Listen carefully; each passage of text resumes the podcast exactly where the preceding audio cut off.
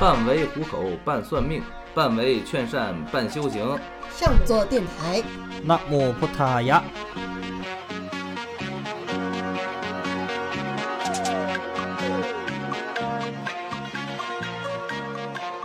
Hello，大家好，我是小师太。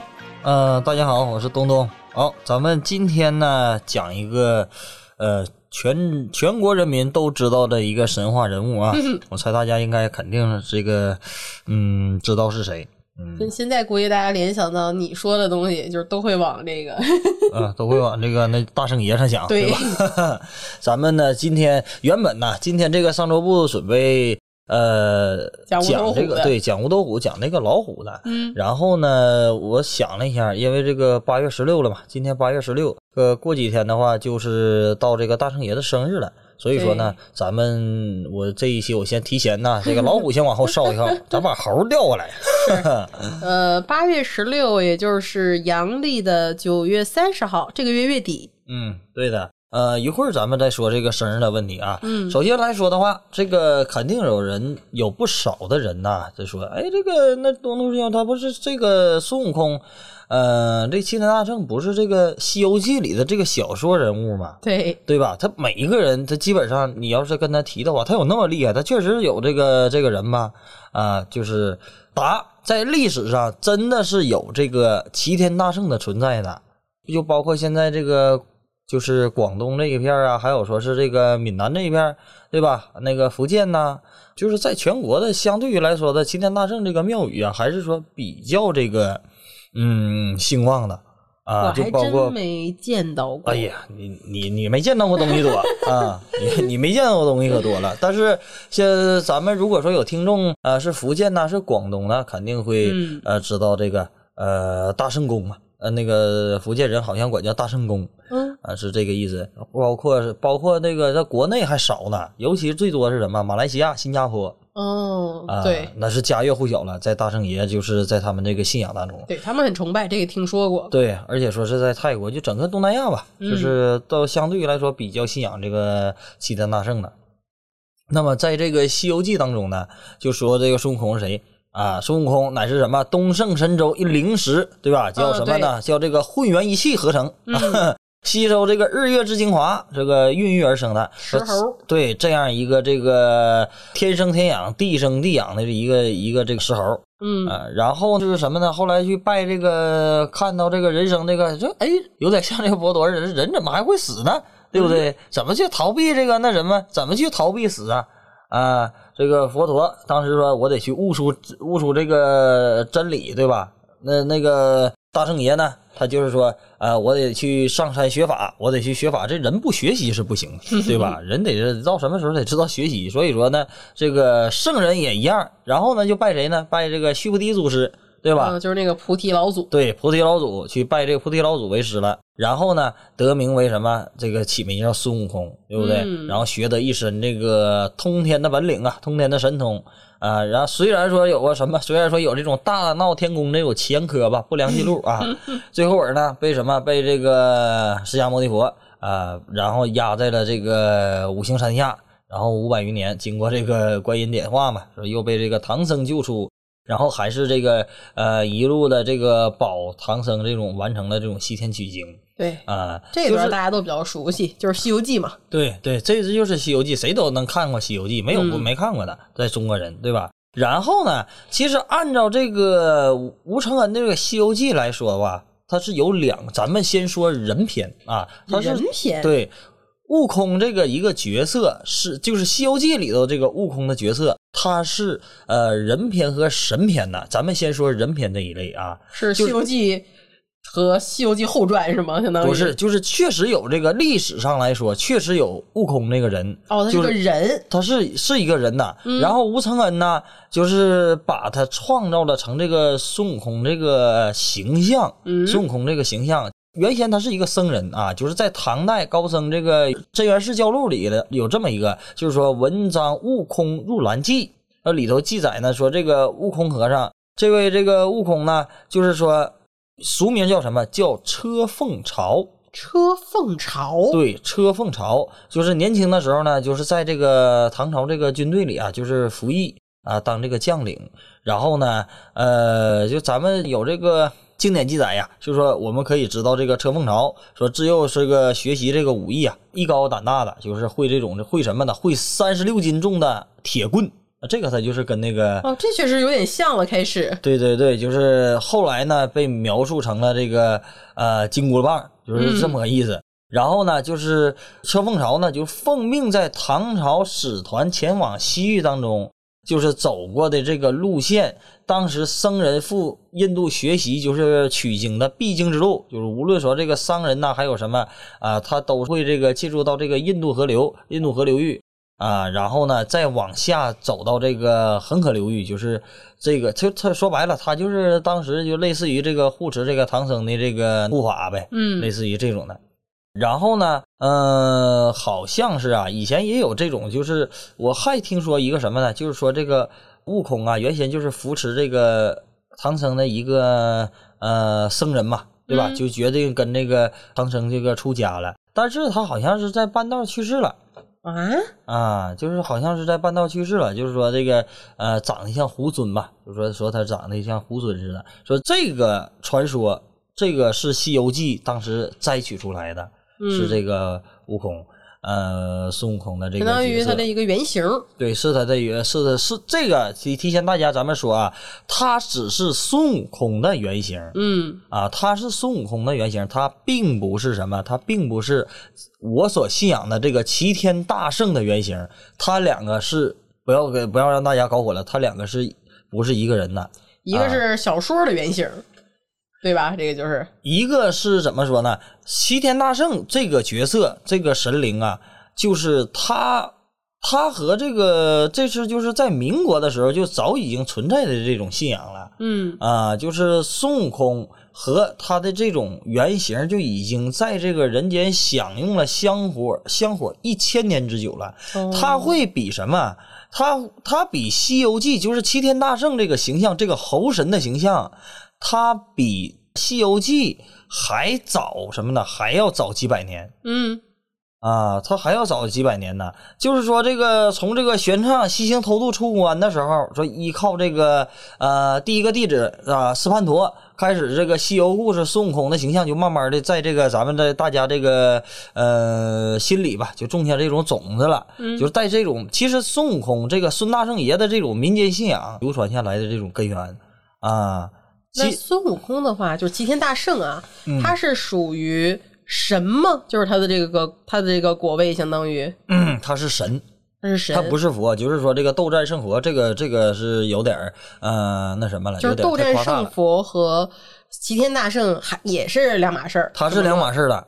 他在这个就是民间信仰来说，就是两码事了。这他跟这个历史，咱们有这个。刚才我跟大家说了，是西是《西游记》里的历史形象，他确实有这个人物。现在咱们要讲这个神学了，就是说，咱们所信的这个齐天大圣这个信仰，到底是不是？他这个问题，因为孙悟空这种信仰呢，它演变出来分几个以下的这种阶段的。嗯，首先来说的话，在唐朝的时候就已经有人供奉猴神和齐天齐天大圣了。嗯，就已经那个时候在供奉这种猿猴神了。啊，就是这个在什么时候呢？在唐朝和北宋时期，那个时候就已经有了齐天大圣信仰。嗯，然后呢，《西游记》是什么时候小说传播的？是元明的时候。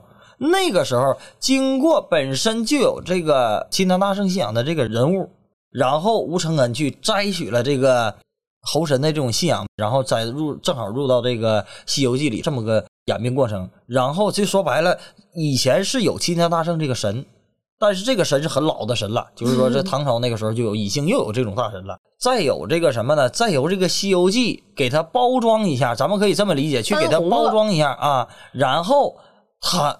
一下哗，就是一下子家喻户晓了。本身可能是个远古老神，远古老神，就是大家已经渐渐的有一些淡忘他了。然后突然之间，因为这个经典的名著啊、小说啊，他就翻红了。对，就是相当于给他一个包装，一个像那种综艺节目一样。就是时代的这个演化嘛，时代的变化嘛，发展信仰发展嘛，再去融入这种什么呢？融入这种齐天大圣的这种信仰。就原先他是最开始是一个猿猴的崇拜。对猿猴的这种猴神的崇拜，经过齐天大圣信仰，在《西游记》再融合这个齐天大圣大圣爷的信仰，嗯，然后以致这个四阶段，第四阶段传播到这种海外，形成这种文化元素啊哦，彻底形成这个大圣爷的民间信仰和他的这种宗教体系、这种法术民间信仰体系的话，形成这种文化元素吧。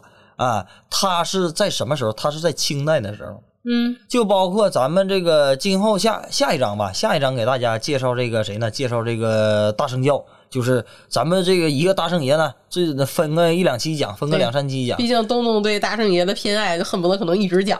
对，呃，要说这个想讲下去呢，这个反我觉得啊，这大圣爷这个这种神灵这种形象呢，是一个就是每个人他都会挺喜欢的，尤其是小男生啊，对吧？他是一个惩恶扬善嘛，对吧？嗯看不看不见你我就要说话，我觉得不服我就打你，对吧？孙悟空就很配那一句，就是那个大显威灵。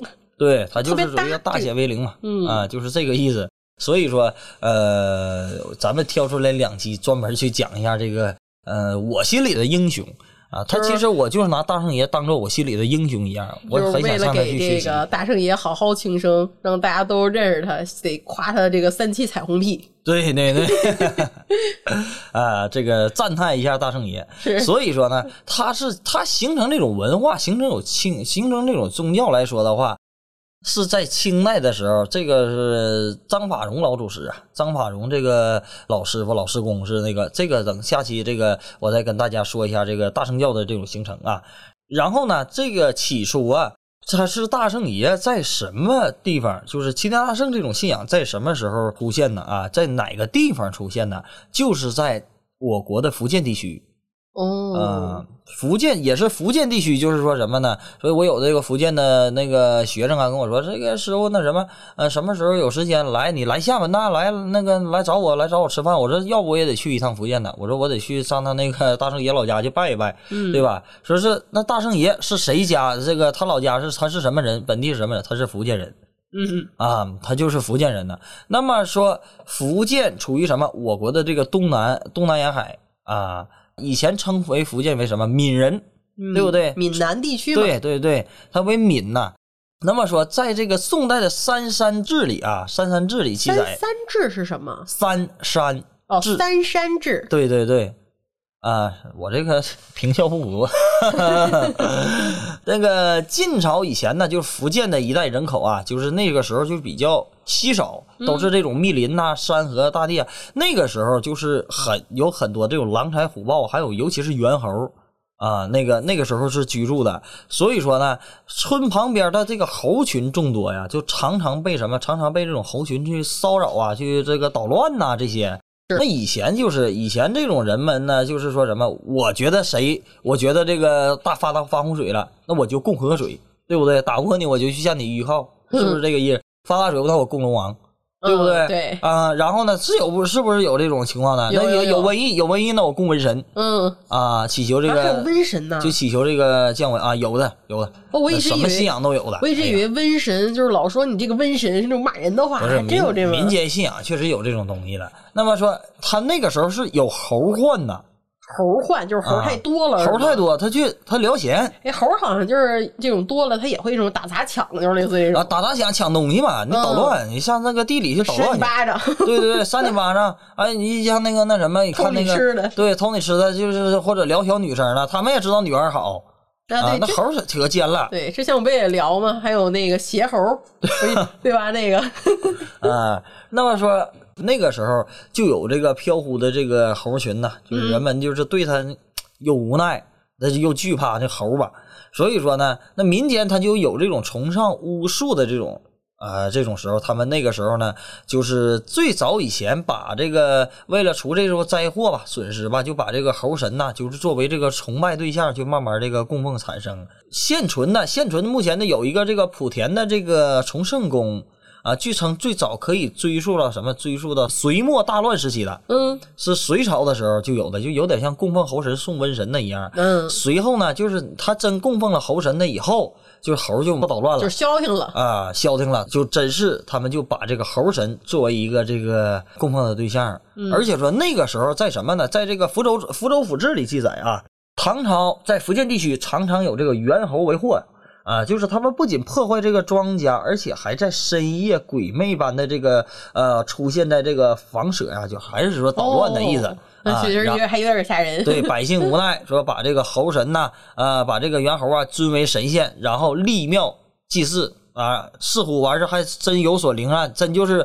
供他了，就真没再找过。嗯，然后最开始呢，咱们如果说还有一个啊，不光是齐天大圣，在福建有一个，他们说啊，他们说这个就是有一个叫什么叫丹霞大圣，啊，这不就是我刚才说那邪猴吗？对，邪猴丹霞大圣，他们说什么呢？说丹霞大圣是齐天大圣的原型。嗯，呃，就是那的是说说说那什么，一家说一个说一个令儿，那最开始他妈齐天大圣还说那谁呢？说是哈努曼原型，对吧？说是哈努曼原型上次。我们说的这个这个邪猴，说什么夜闯寡妇村就类似对对对，这种是吧？啊、这接下来咱们说那个呃，那什么，就是给个人往上脸上贴金呗，对吧？但是这个我不，我觉得这个齐天大圣在我这个形心里这个形象，要如果是丹霞大圣这个形象的话，那有点这个太那啥过分了。所以说，这个就是一家说一个令儿，嗯但是咱们以咱们这个就是齐天大圣这个信仰是说什么呢？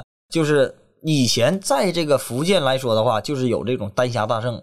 说这个呃，在以前呢，说山洞里有一个猿猴精，强抢民女啊，这个丹霞大圣色色的，就是这个意思。然后呢，就危害一方。猿猴呢，就是说这个善于变化啊，对，善于变化原形了，变化外形，是一个千年修炼千年的这个猴精了。他看见看中这个人间的美女，然后呢，就可能说今天，哎呀，这回下山了。下山今天聊着谁家寡妇呢？对吧？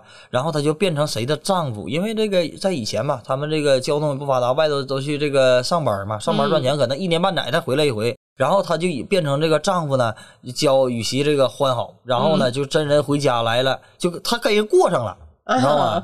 他这个他跟人过上，就是来一起这个那什么那个，比如说我在你家待着，我不走了，我跟你过上日了。所以说呢，就等这个真人再回家了，一撞破，然后然后他就跑或者啥样。再以有这么个一个故事啊，就简单跟简单跟这个大家说，就是说他这个意思，有一个以前有一个他们那个村儿吧，就是很很漂亮的一个小寡妇的意思 啊，小丈夫。然后呢，这个丹霞大圣啊，就变化成她的丈夫就回来说：“哎呀，这我回来了，给我做点饭吧。嗯啊，做完饭了，对象高兴啊，晚上那什么吧，晚上咱就这个白云覆雨，啊，对吧？滚一下床单，然后这就过上了。过上了以后呢，没有两天，他对象真回来了。啊，回来了，一瞅两个人是谁呀、对吧？就是有点像咱咱有点像真假美猴王。对对我刚才？我是真的，我是真的，对吧我？刚才脑子里想过了一个这个镜头，然后就拉去就报官了。嗯在官府的时候也是我是真的，我是真的的，就是这个那什么呀，嗯啊、来回他就把这俩人都压起来了。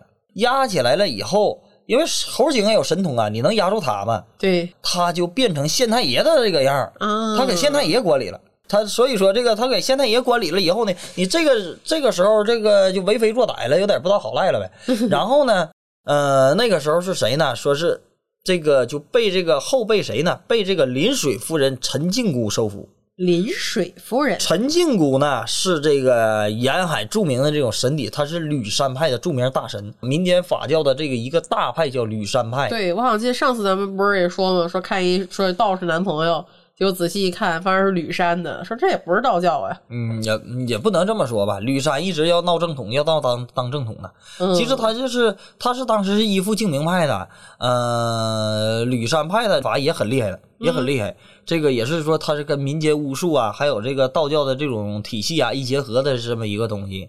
然后呢，是被这个陈靖姑，陈靖姑就是吕山的，也就是整个的福建道士基本上都是吕山派的道士哦，啊，他是一个大的这种体系的，很厉害。然后福建本地的那确实应该行。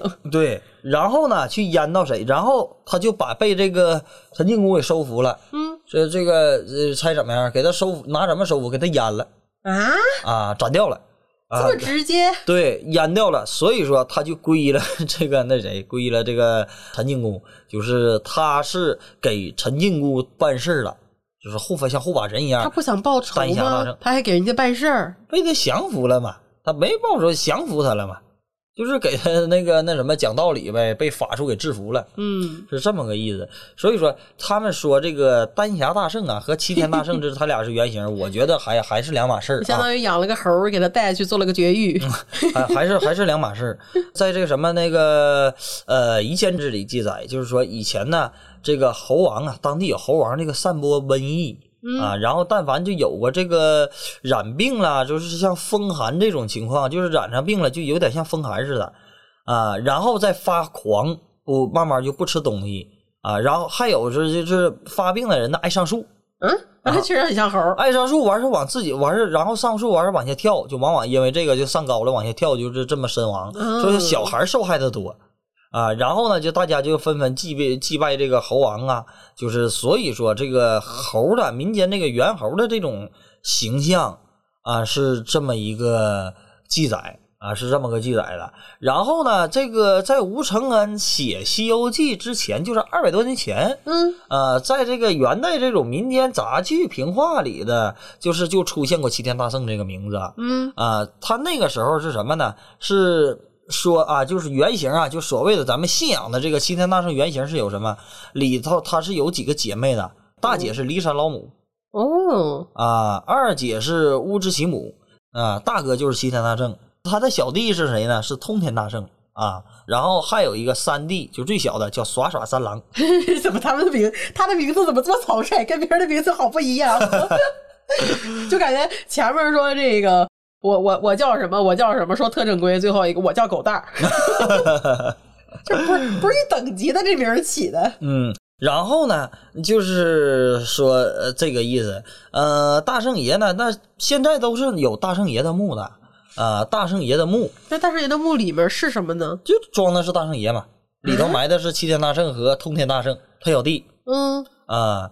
所以说，就是这个那大圣爷的这个墓就在这儿，他在哪里呢？这个墓在发现在什么？就是这个墓是元末明初时期，就是那个时候大圣爷的这个信仰就慢慢开始嘛。然后呢，就是在福建的顺昌县西北的这个宝山主峰上，就是供奉的这个齐天大圣这个墓的形象。在这个墓里边还有这个金箍棒呢。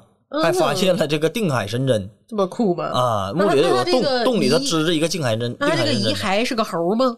遗骸没人打开过，老百姓是不让你打开的，不不存在让你打开的这个东西。嗯啊，当地这个他们这是这信仰嘛，不肯定不是不能让你打开。所以说，正好这个明后明清的时期呢，以前有本身就有这种猿猴有凶暴的这种形象。然后再经过这个《西游记》的这个人们肯定更相信《西游记》里的这个孙悟空的形象，所以说这个嗯威武神气、大显威灵的这种齐天大圣形象，就代替了以前的这种本地的这个凶狠的这种猴神。对啊，所以说人的这种信仰就越来越多。嗯，现在这个神像是不是也多以这个《西游记》里面的美猴王的形象为主了？已经比较主流。其实经过时间和香火。还有人心的这种信仰的这种意念力、寄托力，即使他不是，他就是一个猴精，他现在已经就是人们所信仰的齐天大圣了。嗯，因为我之前跟大家说过，信力能造神。对我刚才也说，就记得你说过，这个人的信力可以造神，信力是可以造神的。神，尤其是世间神灵啊，他是非常吃人的信仰和神力的。嗯，只要这个大圣爷，只要这个《西游记》，人们不知道在。始终他会一直这会在中国传承下去，他不灭绝，人大圣爷还有香火存在，那么他就一定会有力量存在的。所以说，这就是信仰大圣爷这个那什么，就说这个法教嘛，说法教的人是不不脱离轮回的啊。说说这个这是法教人自己说的啊。说祖师爷是什么呢？不会转世轮回的。嗯，为什么？只要我教还有一个人信奉，这个香火一直在传下去，我就会一直在坛上，嗯，就会受这个香火了。就是这么个意思，所以说，但是他这种目光呢，就是有点短。你这个，你讲话这个，在佛教这个观点是不成立的。佛教说什么？你这万事万物都是无常的，对不对？佛教也没说过，说他这个说佛的这个教派会什么？在末法时期以后，这等末法完事佛教就没有了啊，就没有这个佛教了。但要经过多长时间？多长时间？然后呢，弥勒佛再出世了啊，弥勒佛再出世，重新那个去宣扬这个佛教，就是说。嗯，世间万物本身就是一个虚假合相，它没有，它就像一个演电影，只只不过这个电影时间长和短的问题。但是在大圣爷的这个信仰当中呢，就是呃，不是大圣爷啊，就是说所有的法教信仰当中，就是说只要我弟子这个世界上还有一个人知道孙悟空这个形象，或者说知道有这个人一一个人延续这个香火，那么咱们这个神识就是不灭的，就是这个意思。那这神识灭不了了，这是四大名著啊。啊，是啊，基本上在至于灭的时候呢，还有还是很遥远，再经过五百年，我估计也够呛了。是啊，你《西游记》来回还翻拍呢，每年这个《西游记》的这个电影。各种齐天大圣的也一直在播，是，你你想想神识灭都难。是的，是的。所以说呢，这个在还有一个啊，就是以前这个在《聊斋》《聊斋》以前啊，这个《聊斋志异》里有一个商人，说记载了商人许商于许胜轻视冒犯孙悟空啊，就是轻视冒犯大圣爷。里还有这还有孙悟空呢。其实到处只要你相信这个大圣爷的这种信仰，到处都有大圣爷信仰的，就包括河北、河南都会有的。嗯啊，就不光不不不光是这个南方的，嗯啊，北方也有的。就是然后呢，呃，会降被降罪惩罚啊，被大圣爷降罪惩罚，自己生病不说，这家里人呢也生长，也生病，然后他去世啥的。然后呢？他就悔过自新呐，祈求这个宽恕。就这大圣爷不仅慈悲宽裕，宽就宽恕了一他，然后又回去又找这个老熟人，给他这个家里的人复活了。啊，然后给他兄长复活了以后呢，就是还带他在这个天宫啊游玩啊，然后在梦里就带他上这个天宫去游玩啊，然后就给他塞下来这个塞塞了很多宝石啊，塞了很多宝石，让他过上这个幸福这个生活的日子，从此快乐幸福的生活。突然讲上这种小故事了。嗯，所以说呢，大圣爷的这个形象呢，他经过这个人的这种吸引力，就已经。定型成为一套体系的这个齐天大圣的这种信仰，嗯啊，而且说你越去信奉他，他是越会世间神灵是越会有力量的。就说这个老谭，说这个坛呐，说咱们为什么有的人他香火旺，有的谭香火不旺，就是这个意思。这你这那个，尤其是法教来说的话，就拜拜这个咱们家的祖师爷香师师公来，咱家这个香火旺。啊，香火旺月灵，就是因为他总吃信力，人们把他这个信仰啊，这个东西啊，就是去寄托，他也会越来越有力量，去越信奉他吧，去赞叹他呀，是这个意思。然后呢，就是说大圣爷呢，一般来说的话，他普遍来说是什么呢？第一就是肯定知道了，他是打邪的，就是驱邪镇妖，保一方平安，本这个什么什么妖精啊、精灵鬼怪啊，就你在他那不敢作祟了。嗯，这是大圣爷的这个。然后呢，第二是就是。他保考生，因为你考试你去求他，对你去考试求他啊，然后就这面临什么面试啊，你去求他啊，他保升官发财是这个意思。嗯，然后就是说大圣爷在以前的时候，他是他是民间的这种财神呐，就是在民国时期有很多的这种赌徒啊，他的赌场里是供大圣爷的，他保偏财。啊，那这非常重要了。对，然后你这为什么？你看那种商人呐，远行啊，你像以前那种马来那种华侨，他他去商人远行，他就把这个本地的大圣爷信仰，他就带着带到这个马来，带到新加坡了，就是这个信仰，就他也保这个人的这种挡险嘛，保平安的这个意思。然后还保财，最后他还可以保什么？他保治病，他是大圣爷是治病的。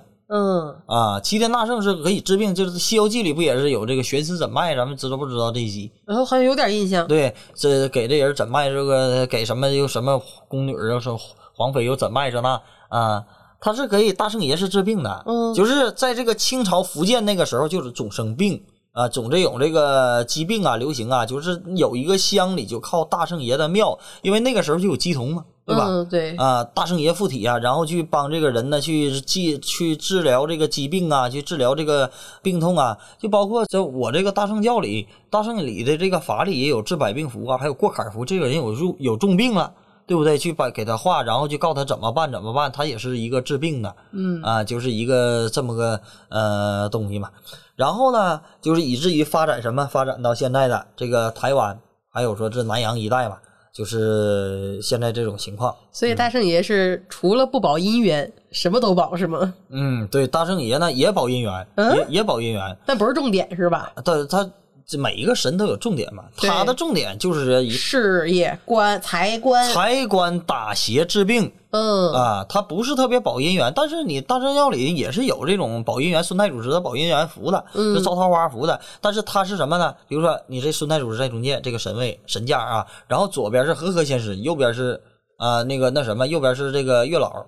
嗯他是他借助这个别的这种，他去敕令，他去嗯帮找别人人去帮对，是这么个意思嗯，啊。在那个以前呢，这个有一个叫石井镇，石井镇，对，石井镇呢，这个一个也是这个泉州那一脉的啊，泉州泉州那一片的。呃，石井镇有一个这么个呃，当时呢，这个石井石井有一个人叫什么呢？有一个叫这个武林元的人啊。然后在这个呃，他们都管那个时候就都管叫大圣公大圣公了嘛。他在清朝初年的时候出任什么？出任江苏这个昆山的知府啊。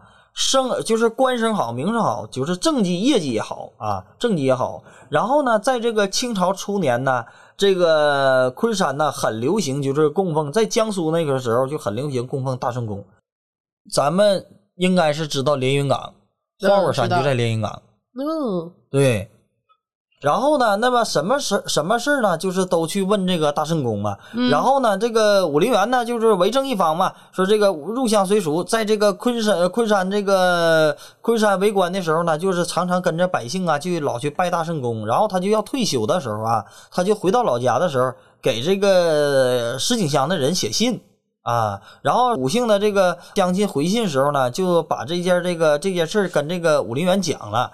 然后这个武陵源呢，就是想他已经要回乡了，但是呢，我还想供奉大圣公，他就上这个呃江苏这个昆山昆山大圣公大圣公庙就上香，他就跟他说说这个大圣爷，咱们已经结缘这么多年了，对吧？你也很保佑这个市民，然后呢，这个士农工商啊，这市民呢，就是。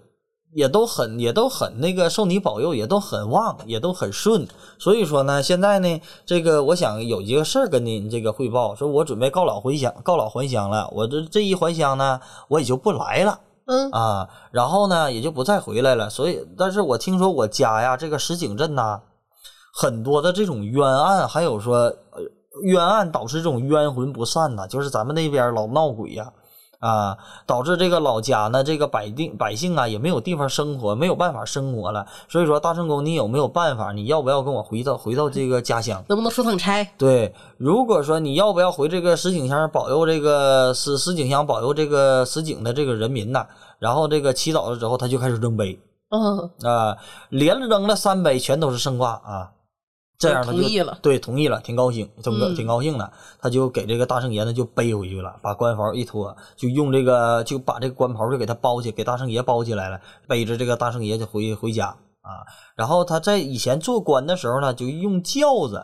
就是武陵源的这种轿呢，一直走到这个石井旧街的时候，就准备到武市的这个主的时候啊，走到了一个石井的这个十字街口。就因为这个当时的这个十字街口呢，是一个小巷子，是一个小巷子。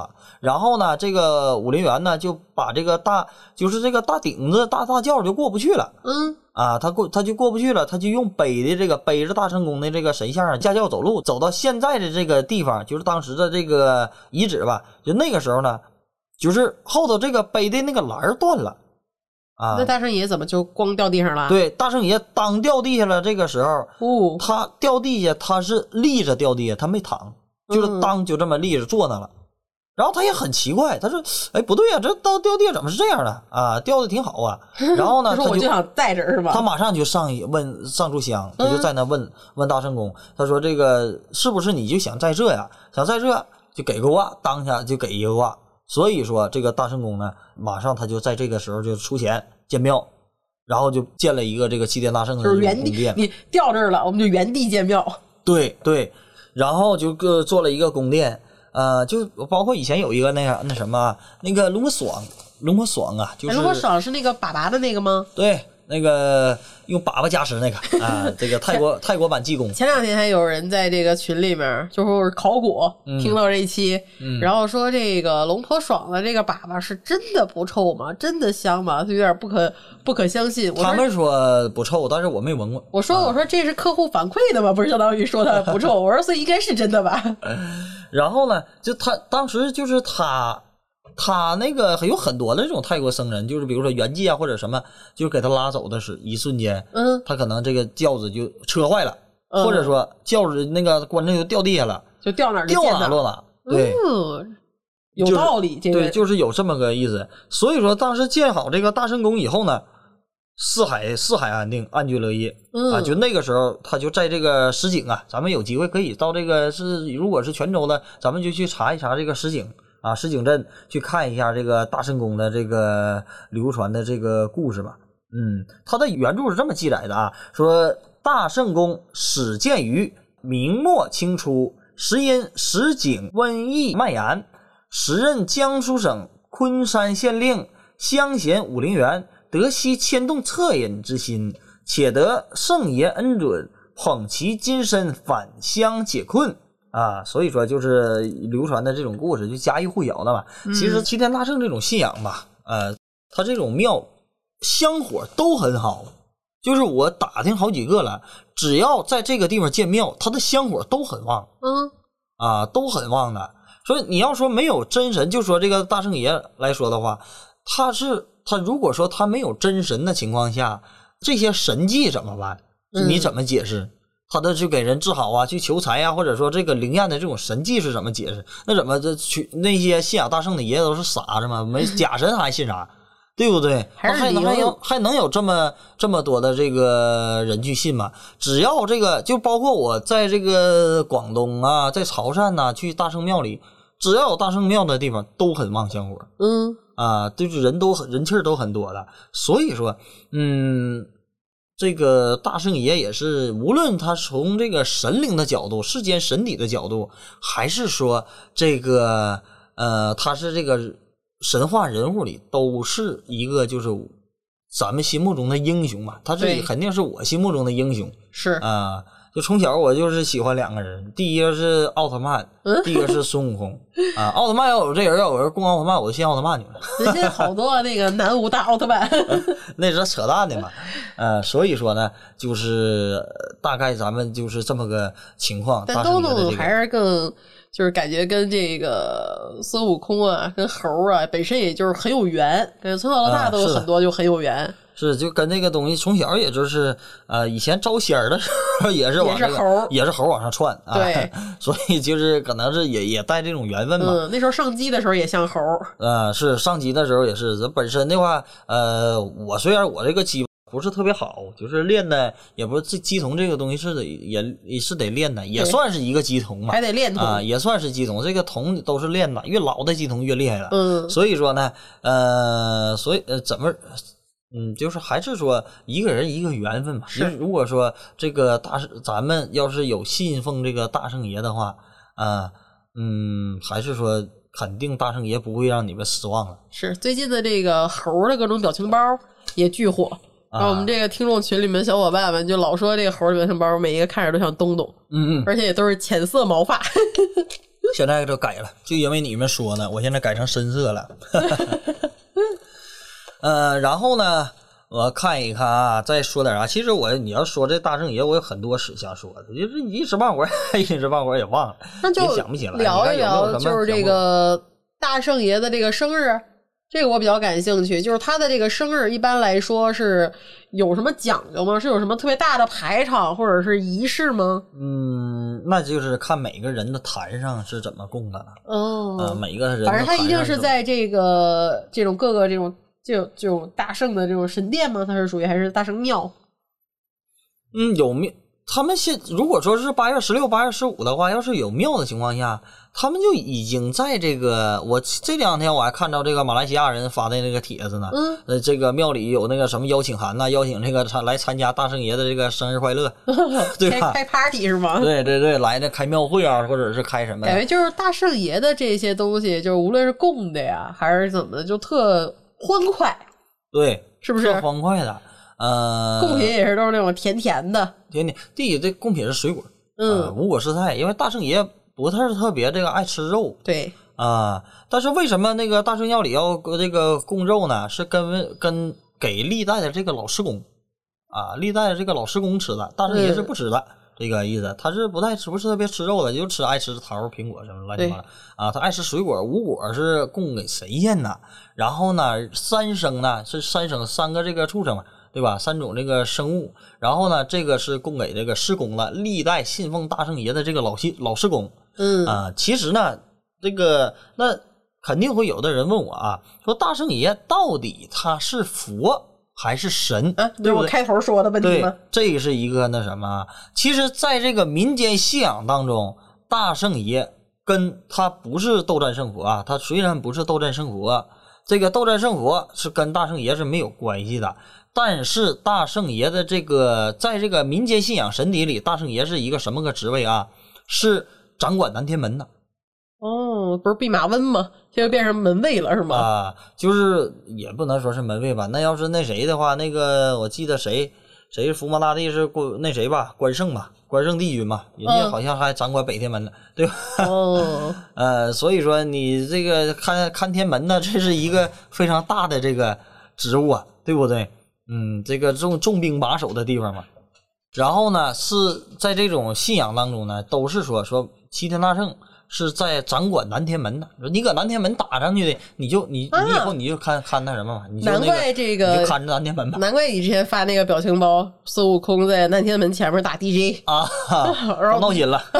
看着特欢快。对，这个就是正常的这个信仰，其实它就是一个呃，就像掌管南天门那种天兵天将呗，啊，嗯天将的意思，大将大神的。那斗战胜佛是就是除了在小说里给他封了个斗战胜佛，其余的话就是斗战胜佛是一点关系没有，是吗？是是佛教的三十五佛、八十八佛之一嘛，嗯对吧？他是跟这个齐天大圣是没有他跟关系的，猴儿也一点关系都没有。他跟猴儿也没关系啊。哦这个咱们咱们得按照这个历史，还有说这个民间信仰，你要综合去判断。嗯，啊，你要综合去判断这个东西的啊。那你要说这个齐天大圣，他是归道教还是归佛教？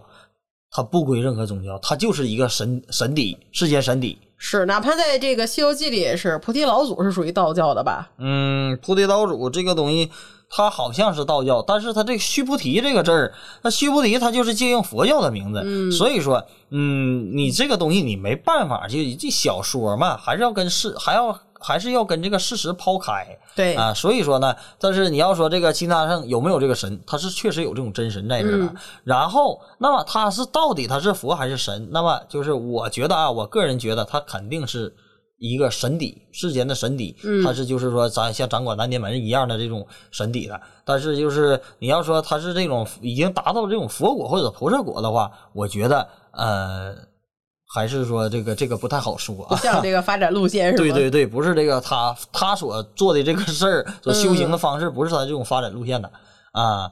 所以说，就大概这个情况。然后呢，这也是为了这个庆祝这个大圣爷的生日嘛，就特意这个提前这个把这个大圣爷的这个呃这期节目给录了。呃，大圣爷呢是八月十六号，在这个时候呢。每一个宫、每一个庙、每一个宫殿、每一个什么、每一个家里有大圣爷的坛的话，都会去摆大供，嗯，第一去摆供，去摆蛋糕，摆这些大圣爷的喜欢的东西，然后去升表，升这个大圣爷的这个，嗯，可以类似于说是祝你生日快乐，就是这种情况的这个生表嘛，就是庆寿嘛，庆寿这个生表，这这一个人生表，对庆生表嘛，嗯啊，就是这个送到这个妈妈这个，比如说呃，嗯，有句话叫什么呢？这个年之公曹，月之使者，日之公曹，时之使者，为我转奏水帘，为我转奏东胜神州水帘洞花果山赤峰英烈孙太祖师前传狗药师查奏，就是这个意思，就是用这个奏信相传童子奏信童郎去转转奏这个，把它写信嘛，这不都是请神里面的一段词儿吗？对对对，请神经里的这个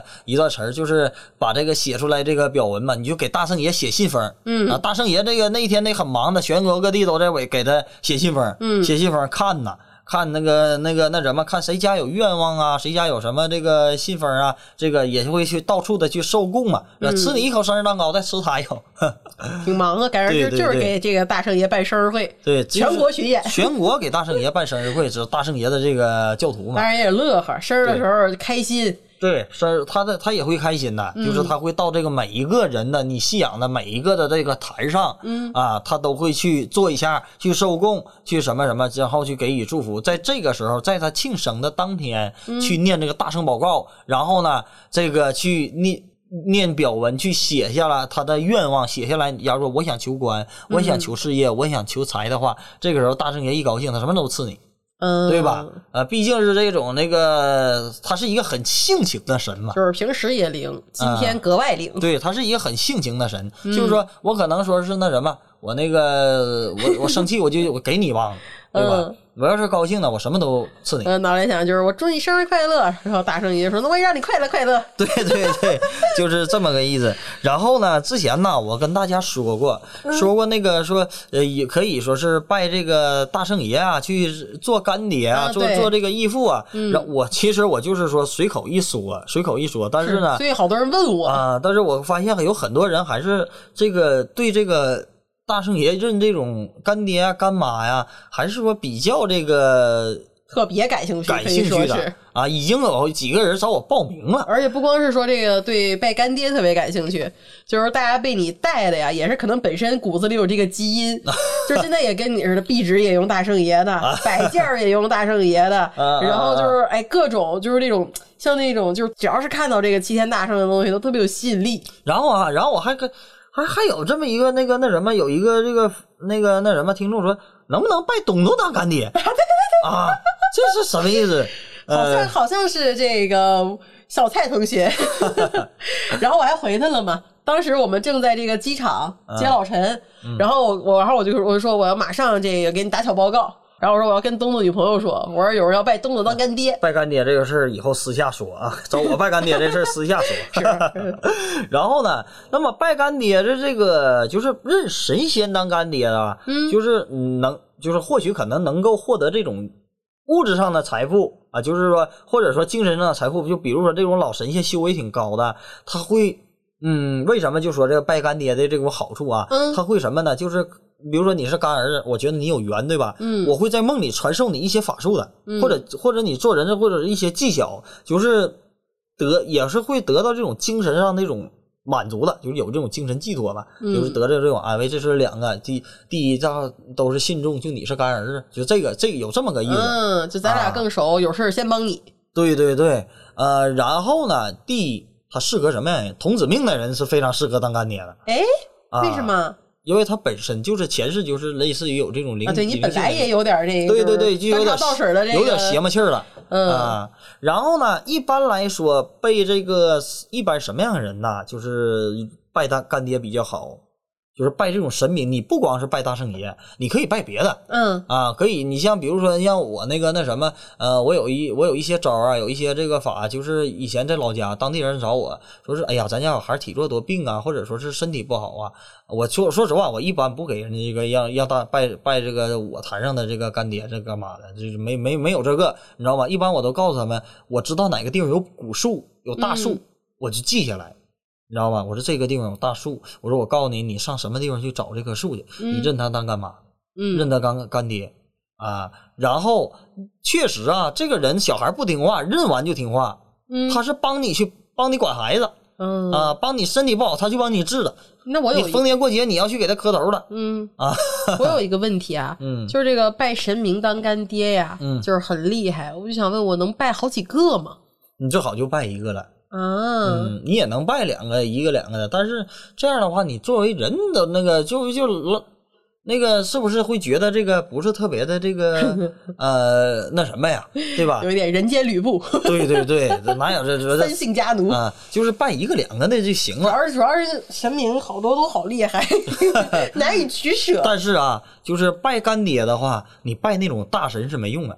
就是比如说拜拜是是佛祖啊，或者说那拜那个玉皇大帝、王母娘娘，认人当干妈，人不勒你了嗯，啊，人都是说啊跳出三界外，不在五行中了，我还跟你得扯这性情一些的，对你得你得是性情一些，或者级位低的这种这种世界神灵，或者土地老爷。我们我 们不是这天也预告了吗？泰国那个干爹我没打算讲的，对，那个也属于拜干爹的一种吗？那也是干爹啊，那也是干爹。就是主要那个也很厉害，孙悟空也很厉害，对对对，那个的等级吧，没有这个大圣爷的高。是吗？对，那个不走的话，没有大圣爷的高。呃，咱们以后下下一期讲那个那什么老虎的吧，啊、嗯然后讲虎神啊，然后呢，就是有要不就是说这个人命不好，嗯你先天有什么灾，或者说我总不顺，你去认一个干爹干妈助运啊，扶持你。嗯这个我小时候我妈妈也说过，然后也给我认了一个干妈。对对对，就是说这个人身体不好，就借这个人的运呢，就是说认认这个干爹干妈。嗯然后，那你去借神的因为，神是永远不死的，嗯他的福报是大去，他会你去借他的，你就借他的这个接下来这种脉嘛下来的，你就可以了、嗯啊。然后呢，还有这种什么呢？小孩体弱多病了，给小孩认干亲嗯，啊，增加这种孩子这种这个福分的。我这里可以再插一个问题吗？嗯就是你孩子的福分是有了，被认的这个干妈会弱吗？嗯，不会，不就是会不影响人家的就是气运是吧？就不影响人家，就是说那个那什么，其实就是说那个沾点喜气儿，就是沾沾喜气，但不是偷你气运。不不是啊，不是啊，嗯这个这个不是。然后呢，就是在过去的这种农村当中呢，就是你认干亲是一个常见的事儿嘛，嗯啊，就是谁都希望这个儿女双全呐，就是有这种福气嘛。嗯当然他也有福气，那我收养一个儿子，我有福气了，嗯对不对？当然你去拜，你也是沾着，哎呀。我之前我那个身体宝宝这那什么，我收养一个，对吧？所以说认这个神明当干爹的，就是就叫什么呢？叫过继给神去抚养。嗯，啊，说这个认神作为这个干爹呢，就是说比这种认这个人类认这个人呐，咱们世间这种人呢，就更具这个就省去那些人情世故了 啊，因为神的能量是非常稳定的，嗯他不会倒的对，啊，就最起码的，在你活着的时候，它不会倒，是，对不对？嗯所以说它常年受到香火，没有人的这种三衰六旺的。嗯啊。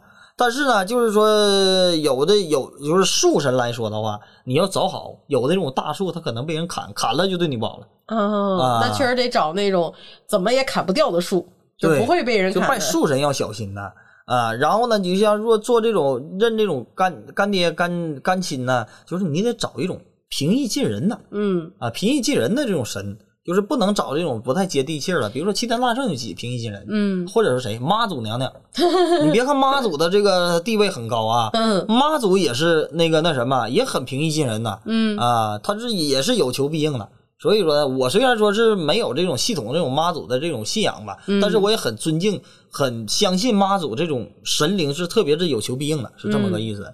那么呢，是否说是这个认这种呃干爹呢？就是大概这种意思。就是一般来说的话，作为这种这种什么呢？如来佛呀，就像我说的这种大神呐，嗯，他们已经就是那个境界就不需要这种。他们可能不是那种，就是那个我我想拜你当干爹，我为什么要收你？就是这种感觉。不是为什么？因为嗯神明是没有，就是大大那个一个人，如果一个人呐、如果嗯一个人认为这种大神，认为佛菩萨也好啊，或者说是这个玉皇大帝、这个王母娘也好，或者这嗯。种、这种神明，他是有人类的思想情绪的话，那么这个就是迷信的。那就是嗯你拿，你就还没有这种用这种出世间的眼光去看待这种，他你可以认定是为一种能量、一种思想、一种境界啊，他是没有任佛菩萨是没有任何这种情绪构造的嗯啊，他不会亲身下来扶持你的，或者是怎么怎么样，他已经定在那个维度里了。嗯就是说要怎么定在那个维度里，就没有轮回，没有什么，我不需要受到香火了，是这么个意思。嗯啊，所以说他他也没有任何的这种情绪构造，他他就你去认他干干爹的话，你你就跟皈依他是一样的，他没有什么太多的这种说，除非说像我说的这种世间神灵，就没法扶持。他是有这种喜怒哀乐，就比如说什么大树神呐、石头神呐、山神、河神、灶王爷呀，嗯对这种的，他是说白了，他就是比人的福报什么这个磁场高维度一些，嗯但是呢，他还是没有那个那种就是像那种大罗金仙那种境界的，嗯。或者说这种佛菩萨达到这种跳出三界外不在五行中这种境界了。再一个，还有什么样的人呢？拜神是补这个人的五行的，嗯，就我假如说我命里就补什么，我命里缺什么呀，或者什么，比如说啊，命里这个人命里缺金，或者说金的用神，嗯，你去拜大圣爷，认大圣爷当干爹，他把你的用神你给他补出来，嗯为什么？因为他是属猴，嗯，他就是有一个这个呃这个关系啊，所以说这就是拜这个神明当干爹干妈的这种呃厉害厉害关系吧。然后呢，这个他也没有害，有一利有有百利无一害。我就啊正想问这个问题呢。那如果是属猴的，就是不是属猴的去了，就是这个缺金的，嗯然后以金为用神的，拜这个齐天大圣合适。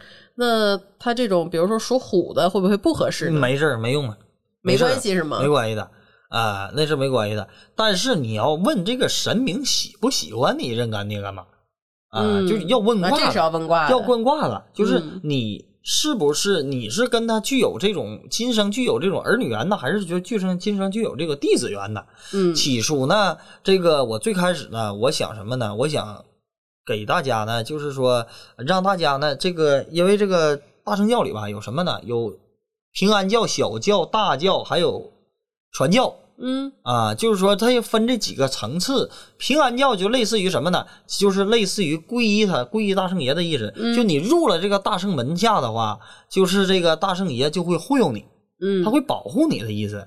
啊，就是说你求什么是什么灵啊。再一个，平安教平安，顾名思义，就是说大圣爷保你一生平安的意思。没有嗯大灾大难，他就帮你挡险的意思，叫大圣教，就是这个平安教。那么小教和大教咱们就不不说了啊，以后接着。我最开始的话来说的话，这个我想，嗯，比如说这个正好诞辰了吧，大圣爷亲汽车下降，然后呢，我给这个喜如果说咱们有想去给大圣爷庆生的，我可以就直接就给他入一个平安教了，就是以后就是那个正好就是皈依大圣教了，就这意思。但是呢，后来我合计合计还是拉倒吧，挺麻烦是啊，挺麻烦。这个要我一天我我我折腾不了啊，所以说呢，这个就是简单的庆生。将来有机会了，或者明年了，咱们就是再去这个入这个那什么，或者说挑一个或者挑一个佛日，嗯对不对？或者挑一个神日，比如说这个什么什么神呐、降降临呐、或者什么啊，咱们再去给大伙家入一个这个平安法，就是这么个意思。就说白了，就是入一个非常大的这个护身平安的法事呗，嗯，就这么个意思。今年庆生主要就是生这个庆生表文，对，生信然后生表文。和这个拜干爹。对大拜干爹呢，是但是我要提前跟大家说，嗯就是如果你们真的想拜的话，我要先问卦了，可以咱就拜，不可以就不拜了对，啊，不可以就不拜了，也别去为难。但是说你说这个是不是大圣爷不喜欢我呀，或者什么呀？也并不是啊，神是喜欢每一个，就是说你去供奉他的人，但是。你和他不具备这个缘分树叶的这种缘分呢，嗯那你去跟你去认人家当什么爹去？就是我不给你挂，就是说明你拜我，就是拜成了，我对你的这个影响力可能也不够不够多。对，再一个也是代表说什么呢？你可能还会有去将来去认别人当干爹干妈，或者是类似于这种情况，那人家就不是这个，咱俩没有那么大就是缘分。我不给你劫道，你更适合另外一家。对对对，是这样的。嗯所以说咱们大家就是你大家懂我什么意思就行。嗯嗯，嗯嗯。然后、呃这个就是大概的这个八月十六咱们要做的这个大圣爷的这个呃庆生的这个情况，跟大家说一下。如果有参想参与的话，你可以去找小助手去提前报名，是是这么个意思。对，啊，然后到时候把你的心愿呐，把你想求的事情啊，然后发给小助手。同样在大圣爷当天的话，呃，我也会这个送大家这个参加庆生的人呢，我也会送大家一个这个庆生小礼物啊，也会送大家一个庆生小礼物啊。嗯然后这个我看一下啊，呃，大圣爷基本这这个这节目我就先讲到这，下一期呢，咱们有机会我细讲，我把这个大圣教是怎么回事儿，它的为什么大圣之能能称为这一种一套法术体系的，嗯，呃，给给大家讲一下、啊。这个我更感兴趣。对对，我相信大家也是对第二个是感兴趣对的啊。这个呃，我记得有一个谁来的跟我说的，说这个、说董老师，兄我有机会，你讲讲猪八戒，啊，有是不是？应该是楼主吧，就是那个小话痨。嗯，小话痨是吧？对啊，那有那既然孙悟空有了，有唐僧也有了，嗯有没有猪八戒？有没有沙和尚？肯定有啊回答啊，是有的，嗯，回答是有的。但是天啊、蓬元帅官儿很高呢。对，但是此天蓬元帅他并不是这个猪八戒啊，不是啊，啊，不是，怎这《西游记》怎么回事？斗战胜佛不是孙悟空，天蓬元帅不是猪八戒，对 他并不是的，在河北还有说云南都有八戒寺的，嗯都是有供奉八戒寺，而且说八戒寺也很灵验的，你这种世界神灵都是很灵验的，嗯啊。他的这个历史，咱们可以大家去百度查啊。嗯我没太对这个猪八戒有做了太多准备，但是我就把我知道的跟大家说一下。嗯在这个呃云南呢，是有一个八戒寺，它是已经它的这个出现要比吴承恩也是早二百多年的 啊，也是早毕竟这个小说呀、他也要找灵感来源。当时啊，好像是就是看那个，我看着这个查这资料是说怎么说的？说吴承恩家里的亲戚好像就有云南的，说这个意思。嗯然后呢，一一聊天啊，是有这么个就是有这么个事儿啊。咱们这边供这个八戒寺有一个原因，我高老庄这个一个这个人人人面呐，这个那什么啊，就跟这个高小姐他俩幸福的生活着。啊，那个没给拆散啊，他俩那时候是生活了，在一起，这个一直、一直就是那什么的。然后呢，再一个那个时候呢，好像也好像说这是第一历史第一啊，第一个历史。第二的话是、第二个是好像是闹瘟疫吧，也是闹猪的瘟疫，猪的供瘟疫，供供这个猪猪妖了，这是第二个传说。嗯啊，第三的话就是说，好也是说说那个什么，也就是说那个说那个野猪精啊，也不是怎么是，就老下山去拱地，嗯然后就这么样那个去供奉的这个那个那二师兄，嗯，就就这样。对，不啊是也说这个天蓬啊？对，这不是我之前还想说什么天蓬是这个什么星母的孩子，后来想说天蓬也不是猪八戒，我又又瞎扯了，在这儿。啊然后啊，然后这是云南的这个传说，但嗯是在河北也有高老庄。河北的高老庄确实啊，就是有人考古专家嗯给他给猪八戒的这个墓都翻出来了，有一个九齿钉耙，还有说他的这个墓，他给这个墓打开了啊，嗯给这墓打开了，确实发现一个人身猪骨的这个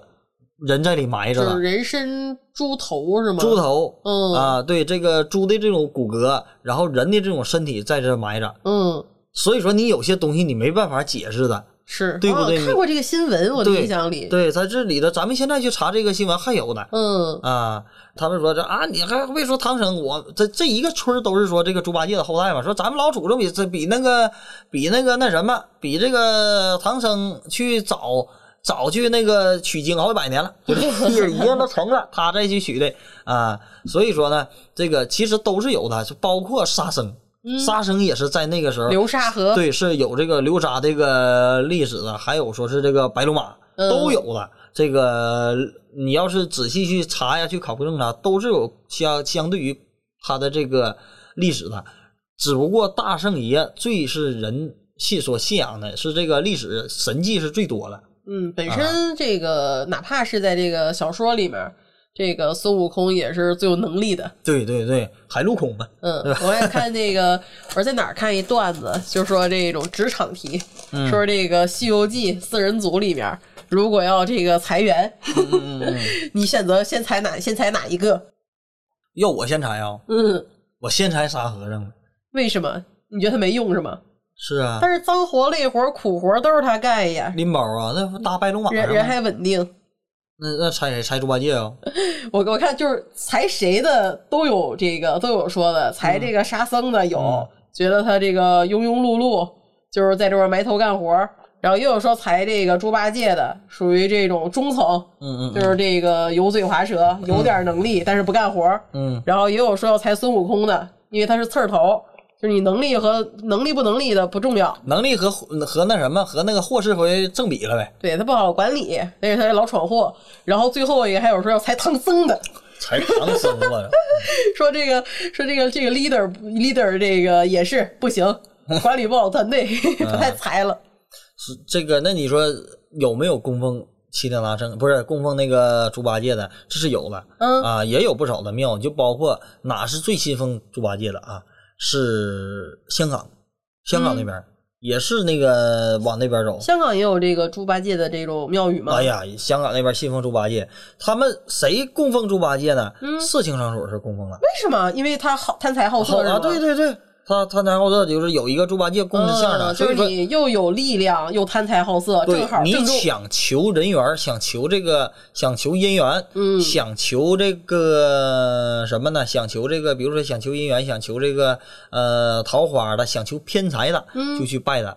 在色情场所就有供奉这个，还有他相对一些的符咒的，啊、嗯还有，但是他也他也管财，因为你瞅胖像财神爷似的嗯，啊，所以说呢，反正这个世间神灵嘛，供什么的都有，对，啊，所以说只要你相信，还是这句话，信力能造神。嗯你相信这个信仰，那么它绝对会是存在的，因为你的精神力量就在那。嗯啊，每一个人的精神力量都在这个一个点上去集中。那么即使他是假神的话，他也会变成真神，嗯何况他是真神啊，就这个意思。是嗯，好，咱们那个，那咱们就这样啊。